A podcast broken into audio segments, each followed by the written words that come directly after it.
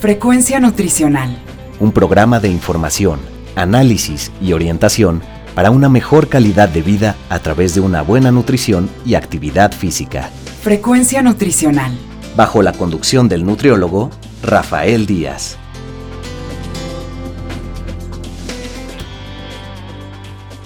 Hola amigos y amigas, les saluda Rafael Díaz García, ya estamos en su programa Frecuencia Nutricional, un programa de la Universidad Autónoma Metropolitana, Unidad Xochimilco, Paraguay Radio 94.1 FM. Antes de cualquier otra cosa, quiero agradecer a todos los que durante estos días nos han seguido en nuestra página web y se han puesto en contacto con nosotros vía correo electrónico, Facebook y Twitter. Sus comentarios y sugerencias son muy importantes para todos los que hacemos este programa. Recuerden que Frecuencia Nutricional es un programa hecho por personal docente, investigadores de la licenciatura en nutrición humana de la UAM Xochimilco para todos ustedes, y el cual tiene como objetivo informar, analizar y orientar en los diferentes temas relacionados con la alimentación y la nutrición. El día de hoy, a través de la plataforma Zoom, eh, contamos con la presencia del maestro Edgar Andrés Martínez Carrillo. Él es egresado de la licenciatura en nutrición humana de la UAM Xochimilco y actualmente a través de la práctica privada de la profesión de la nutrición, se dedica a la consulta en estos temas pues, relevantes que tienen que ver con el sobrepeso, la obesidad, pero también es un especialista en el tema de la comida eh, y sobre todo, pues ahora acercándose a esta temporada de sembrina, hemos querido platicar con él porque de alguna manera, pues la dieta de las personas cambian, no solo el 24, 25 de diciembre, el 31 y 1 de enero, sino desde que empieza la temporada de posadas y en algunos casos, pues este, en el conocido Maratón Guadalupe Reyes. Edgar, bienvenido a Frecuencia Nutricional. Muchas gracias, profesor. Un honor estar aquí con ustedes. De nuevo, muchísimas gracias por la invitación. Vamos a hablar un poquito de lo que se avecina en estas fechas decembrinas. ¿Por qué no empezamos hablando por qué la gente aumenta de peso durante esta temporada?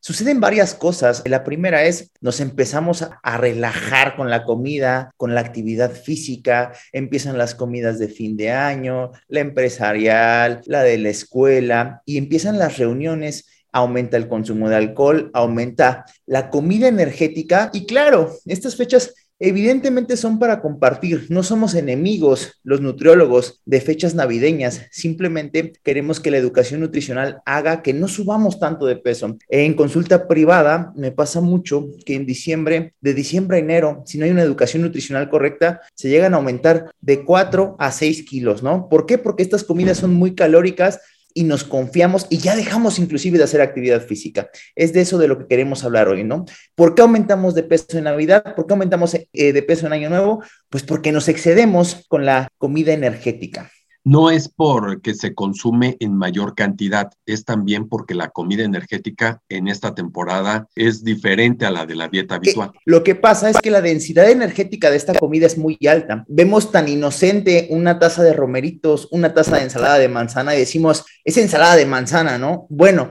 la forma de preparación de esta ensalada de manzana con azuquitar, con lechera, y aparte no nos servimos una tacita. La cuestión de las porciones es bien importante. Entonces, es, nos aventamos el 24, la cena del 24, que este año cae en sábado, y del 25 al 30, recalentado de la comida de Navidad. Y luego llega la cena del 31, cenamos el 31 y nos aventamos del primero de enero hasta la rosca con la misma comida de recalentado. Es ahí donde está quizás el problema y además de que esta comida es energéticamente alta, se prepara con una alta cantidad de azúcares, alta cantidad de grasas que evidentemente no son buenas ni a nivel de composición corporal, pero sobre todo a nivel de salud. Bueno, y tomando en cuenta que eh, de alguna manera esto no solo implica desde el día 24 sino, y hasta el día 6 de enero, sino empieza con la temporada de posadas, pero también que en estas temporadas se incluye una alta proporción de alimentos calóricos. Eh, ¿Cuáles son las características de estos alimentos que tenemos durante esta temporada? Si nos damos cuenta de esos platillos que son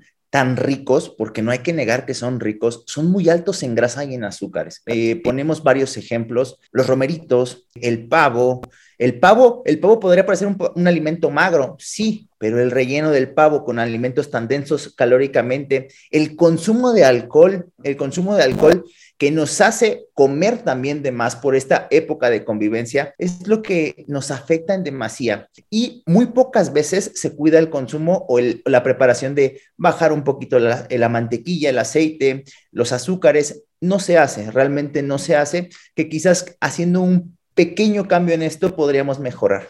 Y, sumado al alcohol, bueno, pues que este va acompañado con un producto como es el refresco, ¿no? Es correcto. Son calorías muy vacías que ni siquiera nos damos cuenta que estamos obteniéndolas. No las percibes, nos hacían y metemos una, dos, tres, cuatro, cinco copas y realmente nunca sentimos una sensación de saciedad, porque realmente son calorías líquidas y vacías sumadas al alcohol, que el alcohol como tal nuestro cuerpo no lo procesa, no lo metaboliza tan rápidamente. Al ser etanol pasa por un proceso del hígado que el cuerpo tiene que metabolizar y es más complicado. O sea, aparte del daño físico que le estamos haciendo, pues le complicamos al cuerpo la vida. Súmale las grasas y súmale los azúcares, pues es una bomba en estas fechas decembrinas que regularmente no cuidamos.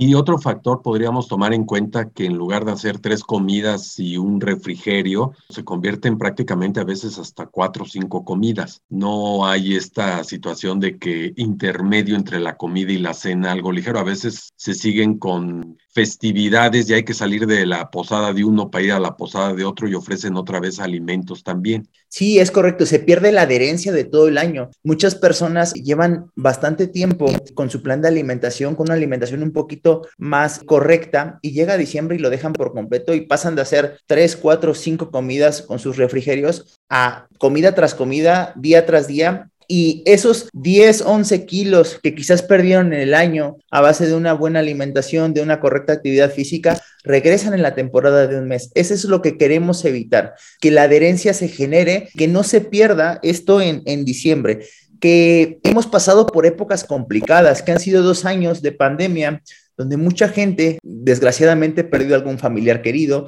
y estas, estas épocas nos recuerdan a ese familiar. La comida tiene que ver y se vincula mucho con las emociones. Creo que esto es importante mencionarlo, sobre todo por las fechas que, que estamos viviendo.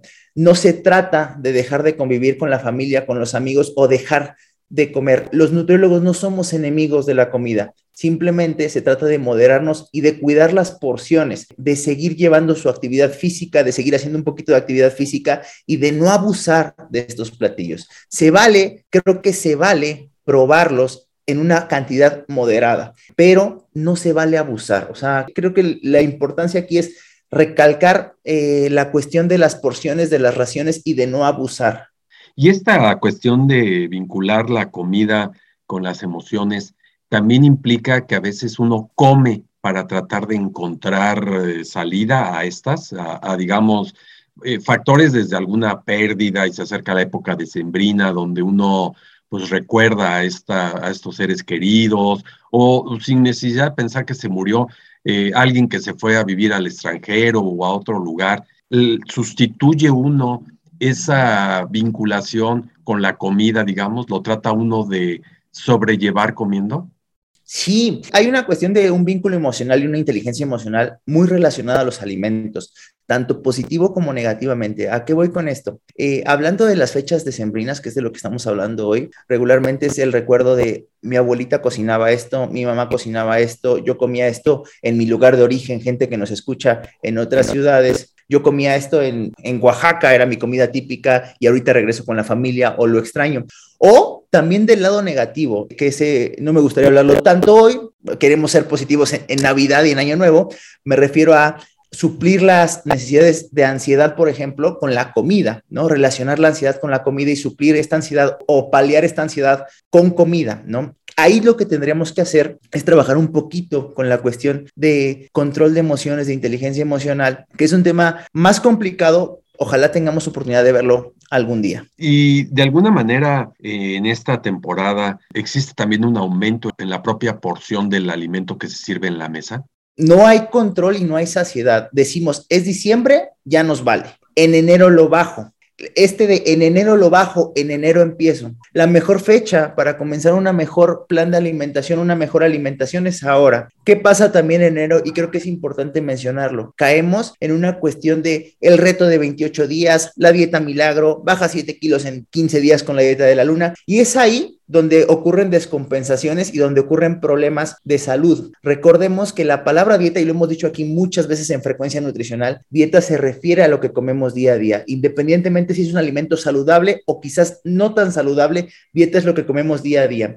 Ponernos a dieta no quiere decir restringirnos de todos los alimentos, sino lo que tenemos que hacer es adquirir una educación nutricional y no basarnos en, eh, hoy en día lo puedes encontrar en internet muy fácil, ¿no? De baja 8 kilos en cuatro semanas. Ocho kilos en cuatro semanas, ¿se pueden bajar? Claro que se pueden bajar. ¿Saludable es? No, no es saludable. Pero esos ocho kilos en cuatro semanas no van a servir de absolutamente nada si tú después regresas a comer como comías previamente. Si no hay educación nutricional, vamos a regresar al peso en el que estábamos. No caigamos después de subir estos kilos y de aumentar las porciones de comida todo diciembre en buscar un milagro en enero. No existen milagros en la nutrición. Ya todo está escrito. Es una cuestión un poquito matemáticas, por así decirlo, déficit calórico, superávit calórico y cuestión de un metabolismo basal. Entonces, si subimos de peso en diciembre, no busquemos un milagro en enero, es otra vez retomar tu alimentación, es retomar tus buenos hábitos, es retomar tu actividad física y no buscar una supercompensación.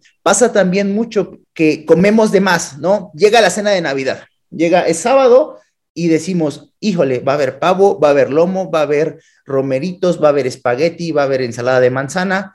¿Qué hacemos o qué hace la gente o qué busca hacer la gente? Dice, no desayuno, no como y llego y me como todo en la noche. ¿Qué pasa? Llegan, comen todo en la noche y al siguiente día quizás existe cierto sentimiento de culpabilidad por comer de más y tratamos de compensar. Compensar al siguiente día dejando de comer, haciendo más ejercicio, haciendo cosas que no debemos hacer. No abusemos ni restringamos de más porque hay un descontrol total. Más bien lo que tenemos que hacer es moderarnos, aprovechar, disfrutar la comida y continuar con tus hábitos de siempre, la adherencia y la educación nutricional. De nuevo recuerdo este tema porque es creo que el, el pilar de que nosotros mantengamos tanto una buena salud como una buena composición corporal. Y digamos, esto también eh, que tiene que ver con que cambia no solo uno el hábito en la alimentación, sino también el hábito de actividad. Y refiero, si estoy de fiesta en fiesta, quizás la actividad física, el ejercicio que estaba acostumbrado a hacerlo, también yendo a suspenderlo, eh, porque además me acosté tarde, porque tuve una posada y yo me levantaba temprano a hacer ejercicio. Y esto influye también de alguna manera en el. Claro, el, eh, el gasto de actividad física es importante siempre, ya sea una actividad cardiovascular, una actividad de fuerza,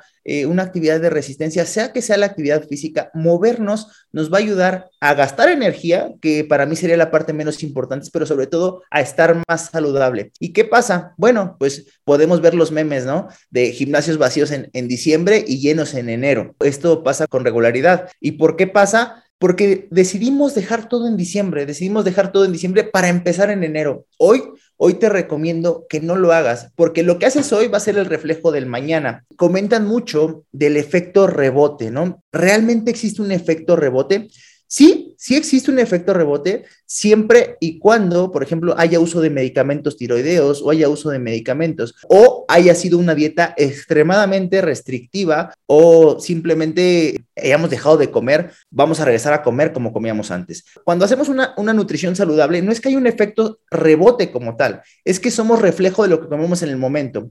Si tú durante el año pudiste perder 8, 10 kilos de grasa, 4 kilos de grasa, los que tú quieras. Y en ese periodo de tiempo tú te alimentabas de una manera saludable, hacías tu actividad física y de repente tú dejas de comer saludable o dejas de alimentarte de una manera saludable y dejas de moverte y dejas de hacer actividad física, vas a regresar seguramente al peso que tenías antes. Pero esto no es por un efecto rebote, es porque regresaste a comer como comías antes. Entonces, ¿qué tenemos que hacer? No abandonar, no desistir. No buscamos perfección. No somos mentores ni de la nutrición ni de la actividad física. Somos una cuestión de una guía. Lo que queremos es ayudar. Entonces, no abandonar por completo se vale quizás ir a la fiesta, ir a la reunión, pero no descuidemos esa actividad física. La que quieras hacer, muévete. Cualquier tipo de actividad física, cardiovascular, fuerza, actividad en conjunto, la que más te guste, pero no dejes de hacerlo. Y en el caso de la consulta, decías ahorita, por ejemplo, el gimnasio, ¿no? Gimnasio lleno en diciembre, eh, perdón, vacío en diciembre, lleno en enero. Y en el caso de la consulta nutricional, eh, se da un fenómeno similar. La gente se preocupa en enero de cómo poder bajar lo que consumió.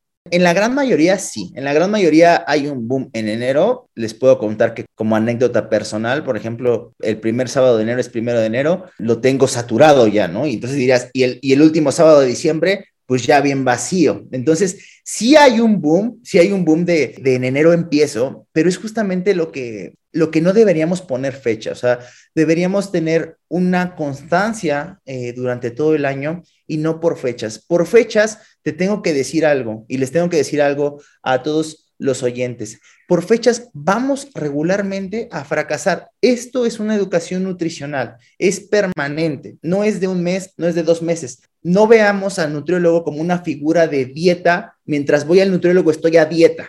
Eso es lo que se dice la gente, ¿no? Voy al nutriólogo un mes, dos meses, tres meses y estoy a dieta. El nutriólogo queremos quitar esa idea de que pone dietas. El nutriólogo enseña a nutrirte, enseña a alimentarte. No es una dieta de un periodo de tiempo, es una educación nutricional que es permanente. Vayas a consulta nutricional o no vayas a consulta nutricional, sobre todo en la cuestión de consulta privada. Creo que esto es importante mencionarlo. Sí, evidentemente en enero es pues una muy buena época para la consulta privada de los nutriólogos. Supongo que algunos, algunas personas, el hacerse estos propósitos de año nuevo, de bajar de peso, sí les funciona, más allá de ponerse a dietas restrictivas, la de la luna o cualquier tipo de ejemplo. Pero existe, digamos, alguna, pues si no voy a decir estadística, porque esto requeriría de estudios mucho más profundos, pero sí existe, digamos, una cierta eh, forma de poder decir a la gran mayoría de la gente no le funciona, un 50% de la gente no le funciona, es un fracaso la dieta? En una cuestión de, de, propósitos de año nuevo, la gente empieza con mucho entusiasmo, pero solo terminan aquellos que son constantes. Creo que una clave de esta cuestión de propósitos de año nuevo es la constancia y no desesperarnos. Más o menos la cuestión de pérdida de grasa saludable y normal, vamos a perder entre un promedio de 3 a 4 kilos de grasa por mes reales. Si tú pierdes más peso de este por mes, no es grasa. Si nosotros hacemos una cuestión de antropometría o una bioimpedancia, que lo que miden son los niveles de grasa y de masa muscular, y tú, por ejemplo, perdiste 9 kilos, 8 kilos en un mes, la gran cantidad o más allá de estos 4 kilos de grasa que perdiste van a ser agua, glucógeno y un poco de masa muscular. Es por eso que esas dietas milagro, esas dietas que te prometen perder 8 kilos, 10 kilos en un mes, si no hay un exceso grande de peso, un sobrepeso, una obesidad, por lo menos grado 3, ese exceso de más de 4 kilos que perdiste en un mes, no van a ser grasa. Entonces, irnos por ese tipo de dietas milagro pueden parecer muy asombrosas, pero no es lo que necesitamos. Entonces, en un porcentaje de cuánta gente fracasa y cuánta gente no fracasa, pues más bien yo diría que es cuánta gente se adhiere y cuánta gente no se adhiere, porque de todos modos, ese que quizás no lo logra, vuelve a retomar y vuelve a intentarlo, pero hasta que no entendamos o hasta que no se entienda que no es una dieta, volvemos a fracasar y volvemos a bajar quizás 8 kilos y a recuperarlos al mes siguiente. Entonces, esto creo que es algo que tenemos que hacer mucho hincapié. Y otra cuestión es de que en la idiosincrasia del mexicano o en las festividades del mexicano, pues no solo es la Navidad la fecha en, que se da el alto eh, ingesta de alimentos, porque uno habla de la Navidad y dice, bueno, termina el 6 de enero, no, pero después viene el 2 de febrero con los tamales del Día de la Candelaria y después viene el 10 de mayo, el Día de las Madres, y después vienen las fiestas patrias y viene el festejo de, la abuelita, del abuelito, eh, de los papás, el aniversario de bodas, este, cualquier cosa por el estilo es un buen pretexto para tener convivencia eh, familiar y esas convivencias van acompañadas regularmente de alto contenido de alimentos. Y yo preguntaría un poco,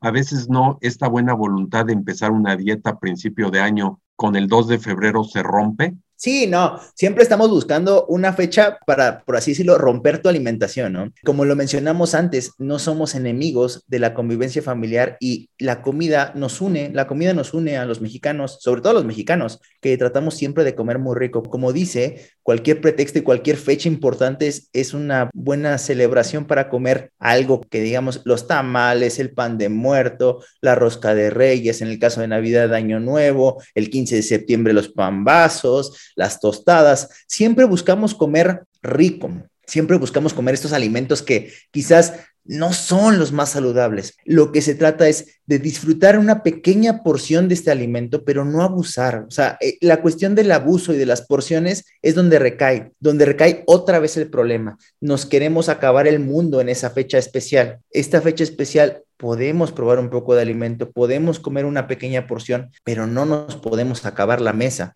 Si nos acabamos esa mesa, pues evidentemente los resultados a nivel de composición corporal no van a llegar, pero sobre todo a nivel salud. Más allá de la composición corporal, creo que lo importante es a nivel salud. No son alimentos que nos aporten mucho a nivel nutricional, al menos de la forma típica en la que se preparan porque muchas veces podemos buscar una alternativa de prepararlos de una manera mucho más saludable, que creo que ahí sería una muy buena opción. Desgraciadamente, en la mayoría de familias mexicanas no se acostumbra a cocinar sin aceite, no se acostumbra a cocinar sin grasa o no se acostumbra, por ejemplo, a beber agua. Lo que bebemos es refresco, refresco normal, refresco con azúcar, eh, acostumbramos a meter lácteos altos en grasa, no es como que reduzcamos este consumo, acostumbramos meter alimentos fritos alimentos capeados. Si esto se pudiera modificar un poquito, estas fechas, pues aparte de que eh, serían importantes, quizás podríamos mejorar este consumo de alimentos, que es algo que tenemos que trabajar duro, duro los nutriólogos. ¿No hay también un fenómeno en que a veces estos alimentos solo se consumen una o dos veces al año? Por ejemplo, el caso del pavo, aunque lo encontramos en las tiendas pues muchos meses, eh, prácticamente la gente solo lo compra en diciembre. Y cuando preparan pavo en diciembre, dice uno, pues voy a comer porque solo me lo dan una vez al año. Y ahí es donde este, la porción puede ser más grande. Si quizás algunos de estos alimentos se sirvieran a lo largo del año, pues no le buscaría uno tanto este pretexto para comer en demasía el, producto. Y creo que así son varios, ¿no? Eh, de los alimentos, los propios romeritos, los romeritos son típicos en la cuaresma y son típicos en la Navidad pero el resto del año no lo hay. Entonces le sirven a unos romeritos y ese día quiere uno acabarse los romeritos. Y creo que este fenómeno también de manera psicológica existe, ¿no? Claro, sí, no, queremos aprovechar que es la única vez del año que los comemos, pero repetimos, abusamos, los comemos el pavo, ¿no? Del torta de pavo y torta de romeritos del 25 de diciembre al 30 de enero pruébalo el día del 24 y, listo. Prueba tu tacita de romeritos el 24 o el 31 y listo vamos a, checar que estos alimentos, una tacita de romeritos con tu tortita de camarón, aproximadamente preparados como se prepara normalmente, sin nada de reducir eh, la manteca, de reducir la grasa, pues me van a aportar entre 600 a 650 kilocalorías por una pequeña porción de una tacita. Una ensalada de manzana alrededor de 450 kilocalorías. Entonces, son alimentos que son altamente calóricos. Entonces, hay que tener mucha moderación. En una cena de Navidad de Año Nuevo, podemos llegar a consumir 3.000 a 4.000 calorías con la mano en la cintura o en el cinturón porque seguramente va a botar, ¿no? Entonces hay que tener mucha, mucha moderación con este tipo de alimentos y disfrutarlos en la fecha, pero bueno, quizás en alguna otra época del año los podamos hacer sin una justificación de Navidad o Año Nuevo, ¿no? simplemente de que lo platicas, la verdad es que uno ya espera esos días para probarlos, ¿eh? o sea, se abre hasta el apetito en la pura plática. Ahora, me gustaría preguntar, ¿este problema es para toda la población en general adultos, niños, este, jóvenes, eh, ancianos. O sea, el problema de la ingesta de alimentos de sembrina le pega a cualquier grupo de edad. ¿Es eh, proporcional el, aumento? Es una cuestión tanto eh, de tradiciones y generacional. Yo creo que nadie en casa, desde el más chiquito hasta el más longevo, dice, no voy a comer esto o voy a sacar mi topper para comer mi ensalada y mi pechuga de pollo. Creo que es una ingesta general donde todo el mundo espera diciembre para, para desatarse. Entonces, creo que es una cuestión de tradición, es una cuestión generacional que lo importante es que tengamos espacios como este para tratar que la gente se modere un poco y no, y no tengamos el desastre de cada año. Es una cuestión muy, muy tradicional y muy generacional, que no solamente sucede en México, creo que sucede a nivel mundial, ¿no? Edgar, para ir cerrando el programa, algunas recomendaciones que le puedas dar eh, concretas a nuestros radioescuchas para que durante estas épocas navideñas controlen un poco su alimentación, su peso. Eh, ¿Qué le sugerirías a la gente? Lo primero, no abandonen su actividad física. Diciembre igual sigan con su actividad física. De segunda recomendación, mucho ojo con el consumo de alcohol. El problema del consumo de alcohol es que también nos pierde la noción de cuánto estamos comiendo. Regularmente cuando tomamos una copa estamos acompañándolo de alimento y no es un poquito de alimento, sino es la botanita y seguimos comiendo. La tercera, disfruta a tu familia, disfruta tu compañía este 24 y este 31 o en tus cenas navideñas, pero modérate. La compañía va a seguir ahí, con o sin comida. Entonces, una pequeña porción y listo. Y sobre todo, mi recomendación que le hago a todos los oyentes y a todos mis pacientes es, no hay recalentado del 25 al 30. No hay recalentado del, 2 de enero al 6 de enero. Disfruta tu cena de Navidad, disfruta tu cena de Año Nuevo, pero hasta ahí. Párale, retoma, retoma tu, buena alimentación los siguientes días y no trates de compensar y no caigas en dietas milagro o en milagros eh, a partir de enero, ¿no? Nada como una buena nutrición, nada como una incorporación de actividad física y nada como también disfrutar de esas fechas. Creo que eh, por las épocas que hemos vivido hay que disfrutar, pero con moderación y con cuidado de las porciones. Pues Edgar, muchas gracias por haber estado con nosotros en Frecuencia Nutricional. Eh, de antemano te deseamos felices fiestas navideñas, así como lo hacemos a todos nuestros radioescuchas, y ojalá podamos tener la oportunidad de platicar en otra ocasión. Claro que sí, gracias a ustedes y un saludo también a los radioescuchas. Frecuencia Nutricional. Pues amigos y amigas, estamos finalizando por hoy nuestra emisión, la cual esperamos haya sido de su agrado. Recuerden que podemos seguir en contacto a través de nuestra página web www.facebook.com diagonal frecuencia nutricional y también en Twitter como arroba fnutricional. De igual manera lo pueden hacer enviándonos sus comentarios y sugerencias al correo electrónico frecuencia nutricional arroba correo punto mx. Les recuerdo que pueden escuchar todos nuestros anteriores programas en www.misclo.com diagonal frecuencia nutricional y también ahora a partir de la plataforma de Spotify. Solo me resta agradecerle a Alfredo Velázquez, productor de este programa, y a nuestro equipo de colaboradores, quienes hicieron posible la realización del mismo. Finalmente, gracias a todos ustedes por escucharnos. Se despide Rafael Díaz, quien los espera en nuestra siguiente emisión de Frecuencia Nutricional. Frecuencia Nutricional. Un programa de información, análisis y orientación para una mejor calidad de vida a través de una buena nutrición y actividad física. Frecuencia Nutricional. Una producción de la Unidad Xochimilco para Guam Radio 94.1 FM.